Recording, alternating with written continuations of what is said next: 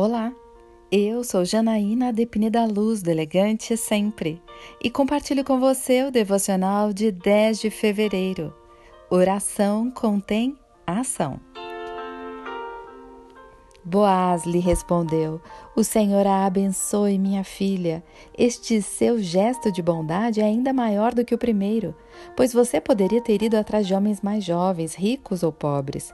Agora, minha filha, não tenha medo. Farei por você tudo o que me pedir. Todos os meus concidadãos sabem que você é mulher virtuosa. Ruth, capítulo 3, versículos 10 a 11.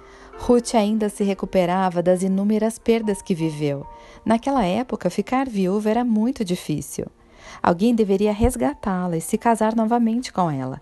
Caso contrário, a vida seria muito miserável. Sua sogra lhe deu a estratégia para ela se aproximar de Boaz, e ela fez exatamente como a sogra lhe sugeriu. Devemos dar ouvidos às pessoas mais velhas e que temem a Deus. Ruth confiou em Deus e na sua sogra, mas não ficou parada esperando um novo marido cair no colo dela. Ao contrário, ela agiu na direção que Deus mandou.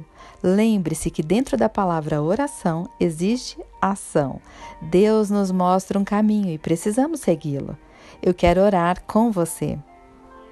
Pai amado, que eu seja uma pessoa de oração e também de ação, que não seja só ouvir a sua voz, mas também que eu saiba agir na direção que o Senhor me apontar.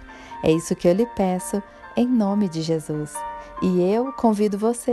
Siga comigo no site elegantesempre.com.br e em todas as redes sociais.